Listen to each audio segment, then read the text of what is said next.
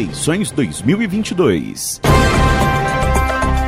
Faltam apenas quatro dias para os brasileiros escolherem quem será o presidente do país pelos próximos quatro anos. Nesta quarta-feira, 24º dia de campanha para o segundo turno, os candidatos foram mais uma vez em busca do voto do eleitor. Jair Bolsonaro, do PL, cumpriu a agenda em Minas Gerais, acompanhado pelo governador reeleito do estado, Romeu Zema do Novo, que declarou apoio à reeleição do presidente.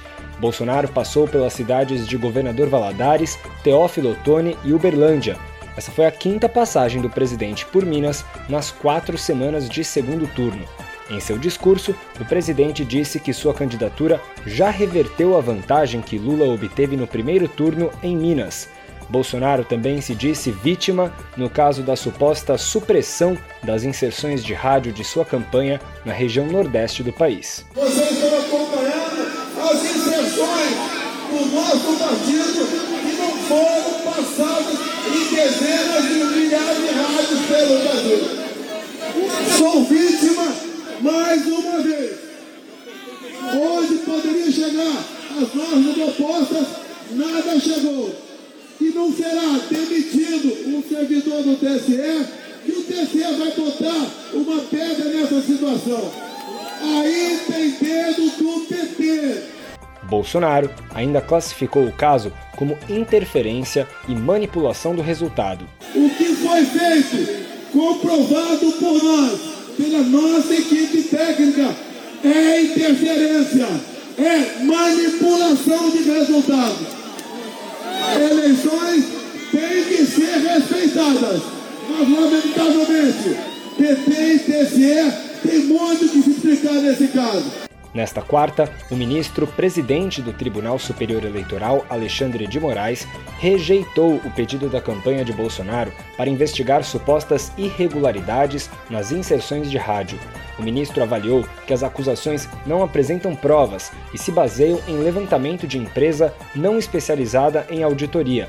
Moraes ainda apontou possível cometimento de crime eleitoral com a finalidade de tumultuar o segundo turno do pleito em sua última semana e mandou o caso para ser avaliado dentro do inquérito das fake news, que é relatado por ele mesmo, Moraes, no Supremo Tribunal Federal. Logo após a decisão do TSE, Bolsonaro convocou coletiva de imprensa no Palácio da Alvorada, em Brasília, para criticar o presidente da Corte Eleitoral e prometer recorrer no caso. O presidente saiu da coletiva sem responder às perguntas dos jornalistas, apesar de ter sido questionado sobre o fato de que pelo menos seis das oito rádios citadas na amostra contestaram o relatório apresentado. Lula do PT começou o dia concedendo entrevista para uma rádio da capital do Amazonas, Manaus, pela internet. À tarde, ele se reuniu com membros da Confederação Nacional dos Municípios em São Paulo no final da tarde, Lula participou de uma conversa com o humorista Paulo Vieira no YouTube. Na ocasião, o ex-presidente criticou o ex-deputado Roberto Jefferson por ter reagido com dezenas de tiros e três granadas contra uma ordem de prisão cumprida pela Polícia Federal no último domingo e comparou o tratamento recebido pelo aliado do presidente Bolsonaro ao recebido pela população pobre do país. A polícia, quando é para pegar pobre, já chega atirando. Quando pega um deputado como Roberto Jefferson, a polícia é recebida a tiro, não atira, e ainda o delegado falou: Olha, eu estou aqui, o que, que o senhor quer que eu faça? Eu estou aqui para lhe tratar bem. Chega pedindo desculpa. É. Né? Lula também disse que é papel do presidente da República harmonizar a sociedade e não estimular conflitos, e que a população precisa reaprender a discordar sobre qualquer assunto com respeito e tolerância eu acho que o mundo está piorando, o, o mundo está muito nervoso. Eu, eu não, não, não, consigo ver o mundo assim. As pessoas não se cumprimentam mais. Pai não vai na casa de filho, pai não faz mais churrasco com a família, a sogro brigou com, com eu a acho, nora. Eu acho que está todo mundo cansado de brigar. Também, eu acho, sabe? eu acho. Lula ainda se emocionou quando foi perguntado sobre a importância de combater a fome no Brasil. Como seres humanos, nós não temos o direito de aceitar isso. Nós temos que ficar indignados não é possível. Um país que é o terceiro produtor de alimento, um país que é o maior produtor de proteína animal do mundo, um país que tem tudo, por que, que as pessoas passam fome? Não é possível, cara.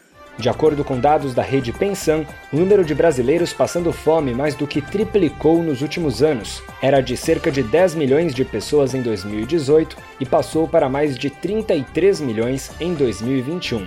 A conversa de Lula com Paulo Vieira ainda teve a participação de três apresentadores de TV: Serginho Grossman, do programa Altas Horas, Fátima Bernardes e Xuxa. Agência Rádio Web, produção e reportagem, Breno Zonta. A Agência Rádio Web na cobertura das eleições 2022. Step into the world of power, loyalty and luck. I'm gonna make him an offer he can't refuse. With family, cannolis and spins mean everything. Now, you wanna get mixed up in the family business. Introducing The Godfather at ChumbaCasino.com. Test your luck in the shadowy world of The Godfather slot. Someday, I will call upon you to do a service for me. Play The Godfather now at ChumbaCasino.com. Welcome to the family. VGW Group. No purchase necessary. Void where prohibited by law. See terms and conditions. 18 plus.